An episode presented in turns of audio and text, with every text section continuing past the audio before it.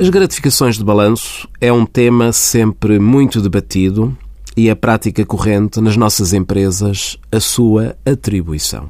O que são, então, gratificações de balanço? As gratificações de balanço são atribuídas a trabalhadores e ou a órgãos sociais, gerentes, administradores, diretamente dos lucros obtidos pelas empresas mas não é do que uma distribuição de lucros a trabalhadores e órgãos sociais. Este rendimento é tributado na esfera dos beneficiários como rendimento do trabalho dependente, categoria A. No mês em que forem pagas, acrescem aos salários para obtenção da taxa de retenção na fonte a aplicar. Nos órgãos sociais existe um limite para que seja considerado custo na empresa. Esse limite é o dobro da remuneração mensal de gerentes e demais órgãos sociais.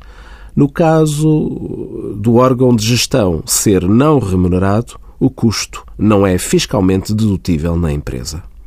Envie as suas dúvidas para conselhofiscal.tsf.occ.pt.